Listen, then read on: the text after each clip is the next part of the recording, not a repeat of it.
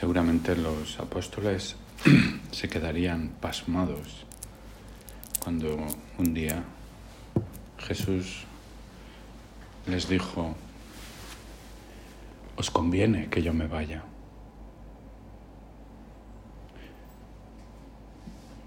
Se quedarían como de piedra, como que, como que es mejor para nosotros que te vayas.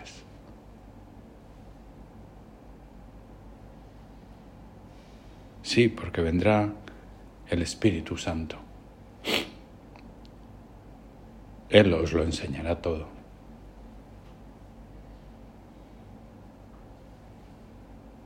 También a nosotros nos resulta paradójico cuando meditamos de nuevo sobre estas palabras. Después de conocer a Jesús, ¿qué puede haber mejor?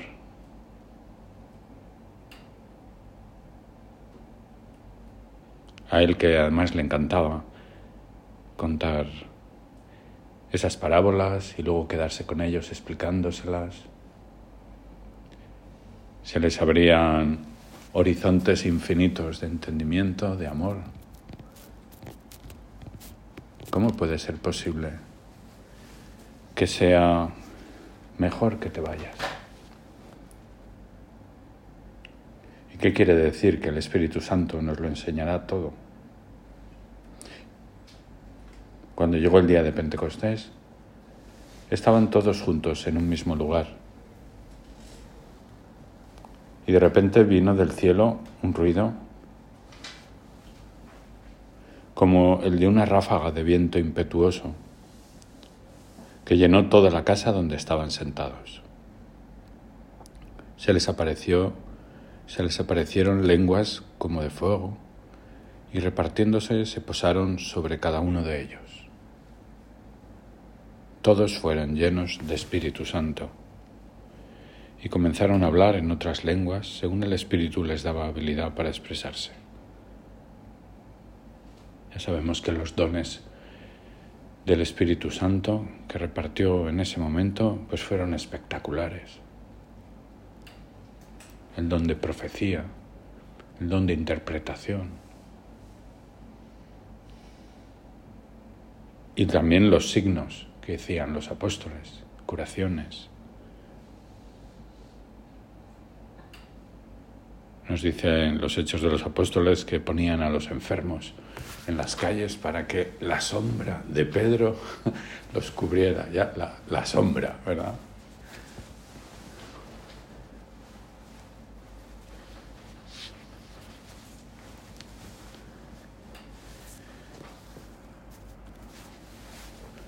La fiesta de Pentecostés, la venida del Espíritu Santo, eh, nuestro Señor la, instituyó a partir de una fiesta que ya existía en el mundo judío.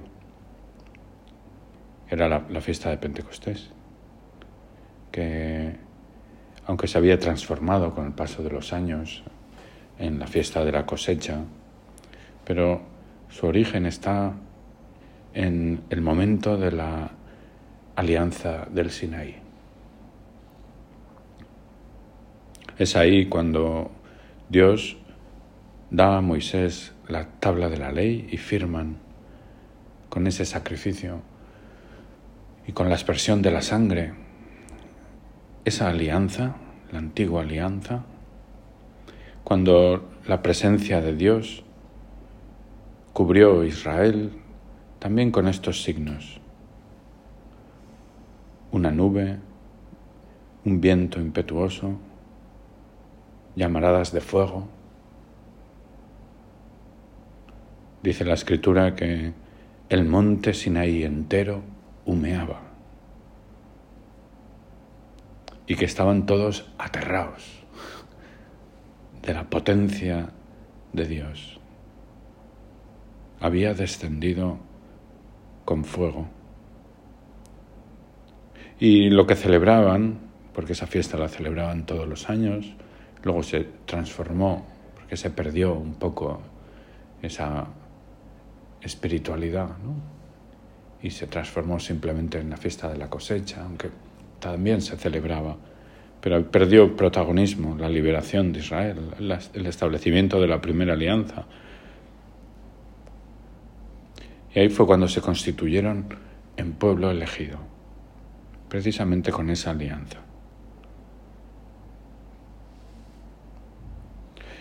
También aparece el Espíritu Santo en el momento de la creación del hombre. Nos dice la Escritura que dentro de ese caos inicial, después de la creación de la luz y las aguas de arriba, las de abajo, dice la escritura que el espíritu revoloteaba sobre las aguas. Ahí estaba el Espíritu Santo. Y cuando Dios cogió al hombre del polvo y del barro, lo formó, le insufló ese aliento de vida. Y surge una criatura totalmente nueva, una criatura viva con el Espíritu de Dios.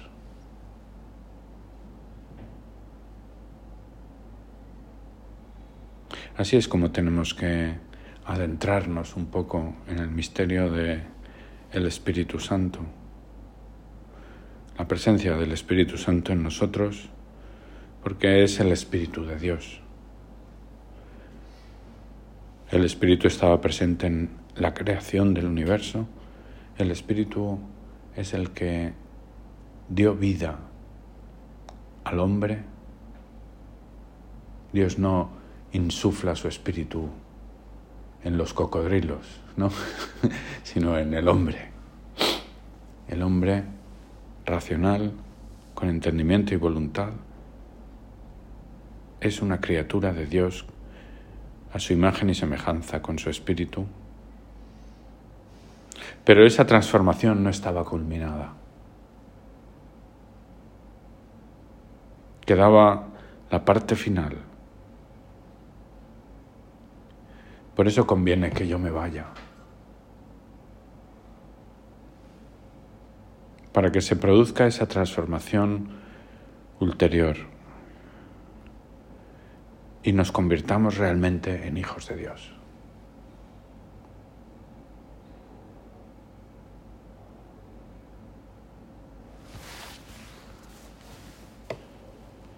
Cristo cuando se apareció a los apóstoles en el cenáculo, lo meditábamos hace una semana y pico, en el momento de la ascensión, cuando se apareció a los apóstoles y les dijo eso de la paz esté con vosotros. Dice también que sopló sobre los apóstoles su aliento, el soplo de Dios. Ahí comenzó. Comenzó esa transformación que culminó con la venida del Espíritu Santo en forma de esas lenguas de fuego.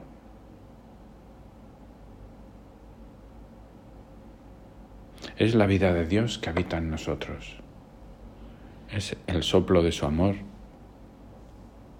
que nos da a nosotros ese aliento de vida para que nosotros a su vez pues lo transmitamos a los demás. Es sentir el Espíritu Santo en nosotros.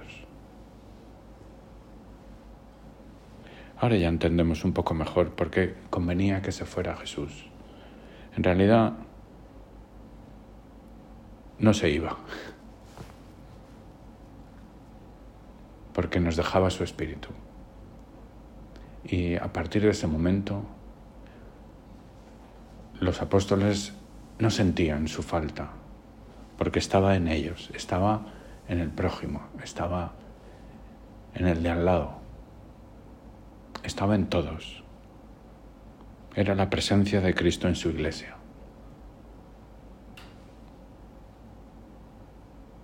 Antes Cristo estaba localizado en el espacio y en el tiempo en una persona. Entonces sí, si Cristo se iba a visitar a su madre, ellos se quedaban sin Cristo. ¿Eh? pero, pero después ya no. Ellos iban con Cristo a predicar.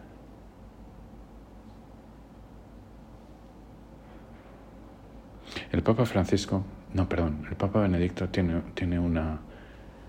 En, yo creo, bueno, ahora no recuerdo en qué libro es, o. Pero cuando habla del, del bautismo de Jesucristo, ¿te acuerdas, no? Que... No, no, no es en el bautismo de Jesucristo. Eh, yo creo que fue en el, en el discurso... Bueno, es igual.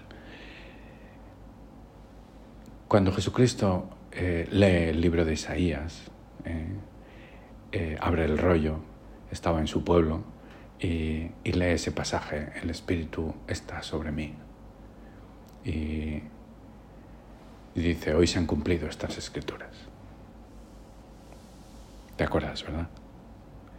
Pues dice el, el, Papa Benedicto, con esa sabiduría que tiene, ¿no? Y dice, esto lo traducimos mal porque en el texto griego no dice el Espíritu está sobre mí, porque no pone el verbo. En el texto original no viene un verbo. La traducción correcta sería el Espíritu sobre mí. Y, y entonces lo explica dice, esto tiene su sentido, porque cuando nosotros decimos que el Espíritu está sobre mí, lo que estamos transmitiendo es que el Espíritu está solo sobre mí. El, verbo estar eh, establece pues, una zona, un momento, una región, un espacio, un tiempo. Eh, y, y, ese es el gran problema de nuestra sociedad, que piensa cada uno que el Espíritu solo está sobre él, que, es decir, que solo uno tiene la razón, solo uno tiene el buen Espíritu y los demás no. Y la perspectiva tiene que ser diversa. El espíritu sobre mí, porque yo actúo según su espíritu, porque yo quiero actuar según su espíritu. A lo mejor no lo consigo del todo, pero eso significa que si el espíritu está sobre mí está sobre todos nosotros, los demás también intentan actuar según ese espíritu. Y ahí es donde lo tengo que ver yo también.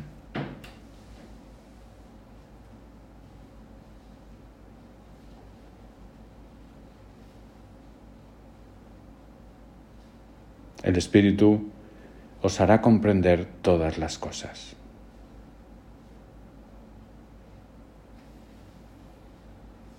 Y ahora también lo podemos entender. Pensando sobre esta idea, se me ocurría un... Bueno, me venía a la cabeza una anedotilla que, que me pasó el año pasado, cuando estaba en Roma. Parece que no tiene nada que ver, ¿eh? pero, pero luego le sacaremos punta. Fue una tontería. ¿eh? Eh, pues yo estaba acabando la tesis y, y allí pues solo los elegidos eran destinados a Tordabella unos días, ¿no? Eh, y, y, yo no había estado nunca y, ya pues ordenado sacerdote, había acabado la tesis, me estaba esperando las correcciones, pero y, me dijeron, ¿te puedes ir a Tordabella una semana? Y yo, pues sí, por supuesto, feliz, encantado. Y vino el COVID, eh, pero ya estando yo en Tordabella. Entonces el COVID cayó sobre Cababianca. Entonces se bloquearon las salidas y las entradas y los que estábamos en Tordabella, ahí nos quedamos. Era como el paraíso, sin COVID, ¿eh? en las montañas. ¿eh? Fantástico. Y entonces allí, pues en las tertuliejas y tal, pues me contaron que, que ese año había pasado una, una, una anécdota divertida y era que eh, el, pues, el, equipillo que va toda cada semana y se cambian a Tordabella, pues van tres eh, y le llaman, va de uno, va de dos y va de tres. Se les dan números, ¿no? El, el, de uno es el que hace cabeza, y no, tampoco es que tenga el carácter de director, ¿no? Pero bueno, en el equipillo ese es el que hace cabeza. Alguien tiene que hacer cabeza, Ya está. Y, Total, pues que me contaron, eh, bueno, me contaron y yo, lo viví, porque yo cuando llegué eh, me dijeron que, mira, las preces las rezamos a la 1 y 22. Y yo me quedé como un poco sorprendido. La una y 22. Y me explicaron, sí, pues porque, mira, es que hemos, que, hemos visto que si, si rezamos ahí 25, pues llegamos un minuto tarde a comer. Y si rezamos ahí 20, pues nos quedamos dos o tres minutos esperando en la puerta del comedor. Entonces, pues, pues bueno, y, el que estaba de uno, ¿eh? pues dijo, pues rezamos las preces a la una y 22, ¿no? O sea, no, no te puedes imaginar todo lo que nos venía en la cabeza sobre ese pedal absurdo, ¿no? Y esa estupidez total, ¿no? De, y 22, o sea, pero por favor, ¿no? O sea, es que lo despedazábamos mentalmente. Y entonces me contaron, pues mira, no, lo mejor de todo fue que hace 15 días pues vino el padre y, llamaron, eh, pues viene el padre hoy pasará por allí, estará todo el día y luego se volverá a Roma y tal. Y entonces llegó el padre, estaban todos ahí nerviosos que viene el padre y tal, no pensaron en nada, ¿no? Y, entonces pues el padre dice, ah, pues vamos a estar aquí, vamos a hacer este plan. Por cierto, ¿a qué hora rezamos las preces? Y se creó un silencio helado, ¿no? Todos mirando al uno a pechuga ahora y...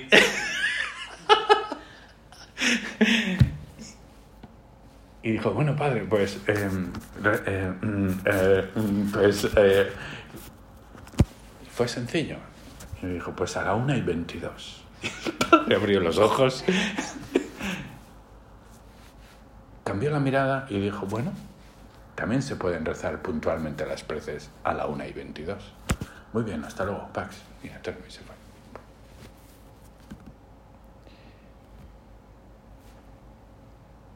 Vamos a sacarle punta a esta anecdotilla. El espíritu os hará entender todas las cosas.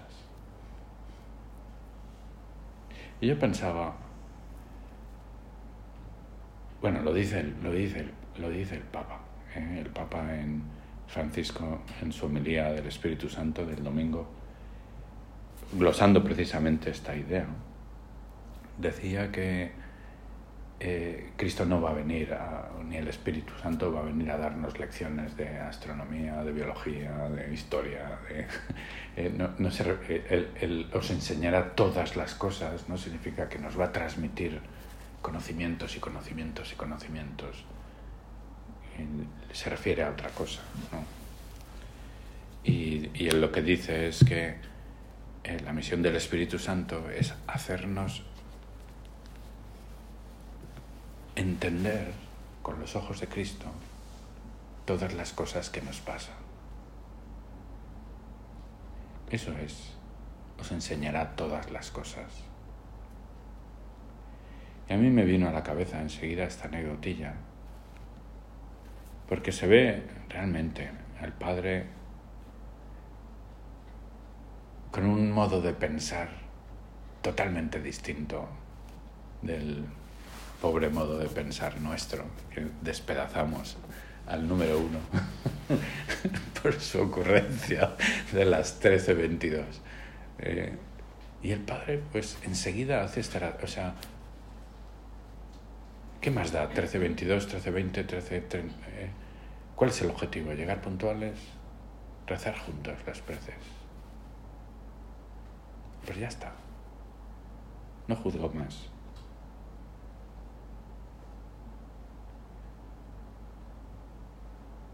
Porque el espíritu es el amor. Y cuando ponemos amor entendemos las cosas bien.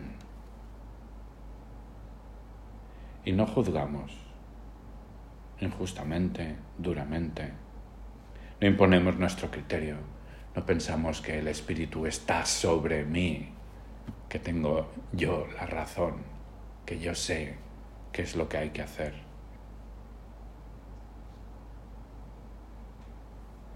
Todas mis actuaciones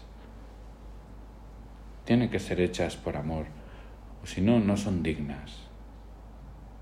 No son dignas de un hijo de Dios, pero tampoco son dignas de un ser humano. Solo el hombre pone amor. el amor es lo que nos distingue del resto de la creación. Y por eso cuando te venga un pensamiento de espíritu crítico, falto de amor, es cuando hay que pedirle al Espíritu Santo que nos enseñe, que nos lo muestre, cuál es la perspectiva de esta cuestión vista con los ojos de Cristo. Cuando sintamos la falta de algo, pues por enfermedad, por una incapacidad, por la edad, por una circunstancia, un encargo.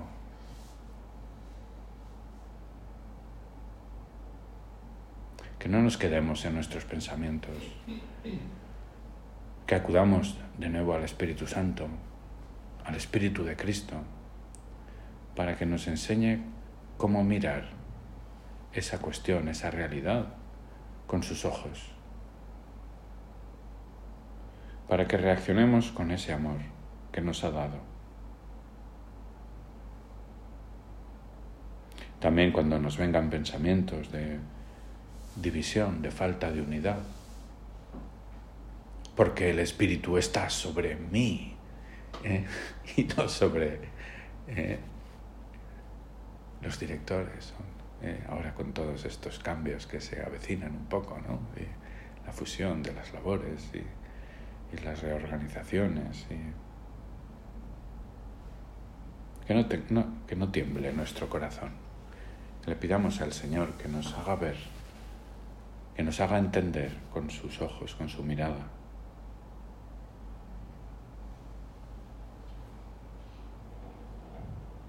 Si me falta el amor, no soy nada.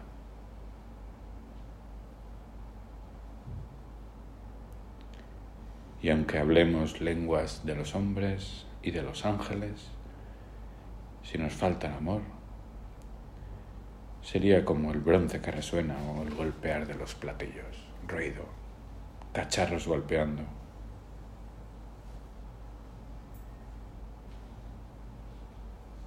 Y aunque hagamos cosas bien y tengamos fruto, aunque tuviera el don de profecía y conociera todos los misterios de la ciencia, aunque tuviera tanta fe como para trasladar montañas, pero si me falta la caridad, no soy nada. y aunque repartiera todos mis bienes y entregara mi cuerpo para dejarme quemar y despedazar, si no tengo caridad, de nada me aprovecha.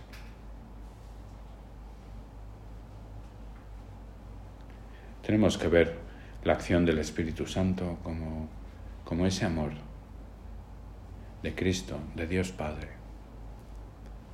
en nosotros. Ese es el Espíritu de Cristo que tiene que movernos, que tiene que eh, eh, revivirnos. Emite spiritum tum et creabuntur, et renovabis faciem terra. ¿Qué sentido nuevo tienen estas palabras? Señor, mándanos tu espíritu y seré recreado y cambiaremos la faz de la tierra porque es cierto, conviene que tú te vayas, pero no para que no sintamos ya tu presencia, sino para que la sintamos mejor. Y no solo para que sintamos esa presencia sobre mí, porque a partir de ese momento estás en mí.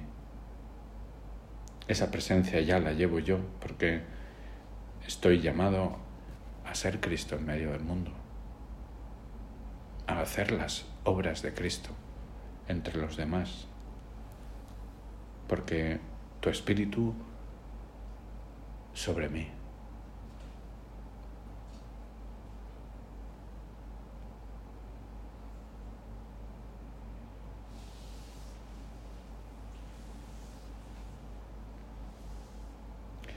En el fondo es hablar de, lo de siempre, del amor. Y en el librito este de qué es el amor que os he contado. Pues leí hace poco otra de las aplicaciones y me gustó también. Una idea bonita. Habla de que amar es compadecerse, es sufrir con los demás. Que sus sufrimientos sean los míos. No es solamente ver su sufrimiento y acudir en su ayuda, es sufrir con él, es llevar sus miserias en mi corazón, no para corregirlas o reprocharlas, sino para comprenderlas, para perdonarlas, para ayudarle.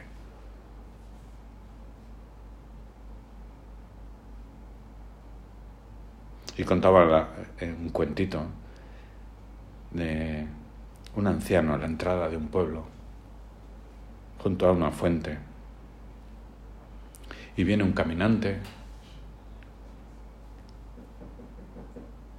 y se aproxima hacia el pueblo y, le pregunta a este anciano, ¿qué clase de gente vive aquí? Y el anciano le mira y le dice, ¿qué clase de gente viven en el lugar de donde vienes? Y, contesta, pues allá son todos unos egoístas y unos matones. Y el anciano le dice, pues aquí vas a encontrar lo mismo. Uf, qué desastre, pues no quiero venir y pasa de largo y se va, ¿no? Eh, y al cabo de un rato viene otro caminante. Y, y lo mismo, le pregunta, ¿qué clase de gente vive aquí? Y el anciano le responde de la misma manera. ¿Qué clase de gente vive de donde vienes tú? Pues es gente honesta, hospitalaria. Pues aquí vas a encontrar lo mismo. ah, sí, ah, qué bien. Y entra en el pueblo. Y había alguien trabajando por ahí cerca. Y había escuchado las dos conversaciones. Y le dice, anciano, ¿qué has hecho? Has contestado dos cosas distintas.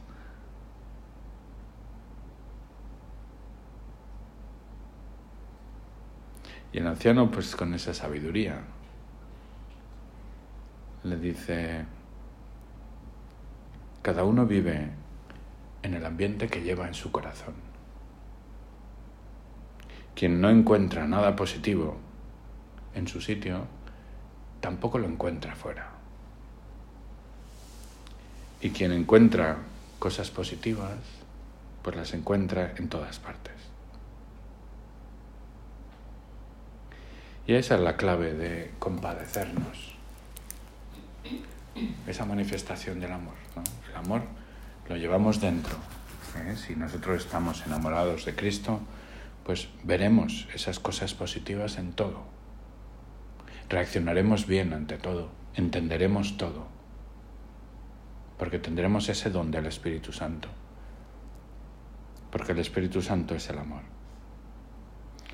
Le pedimos ayuda a nuestra Madre Santa María, esposa del Espíritu Santo, para que nos ayude también a tratar con esa intimidad a su esposo, al Espíritu Santo, para que podamos identificarnos cada día más con su Hijo Jesucristo.